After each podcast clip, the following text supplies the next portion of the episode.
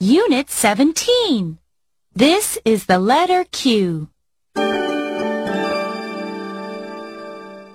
1. Trace the big Q. Please count and trace with me.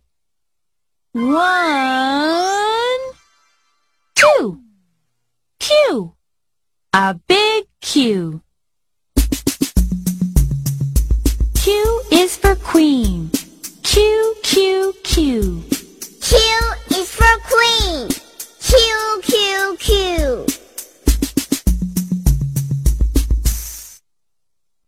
2.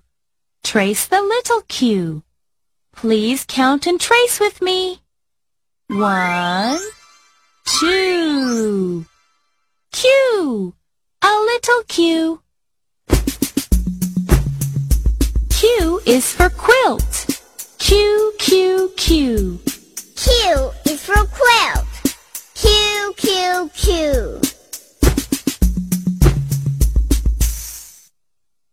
3. Chant with me.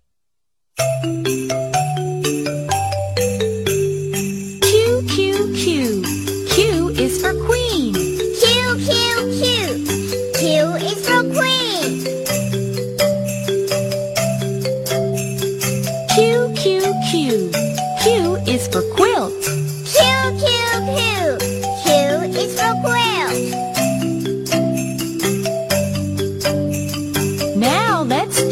Together.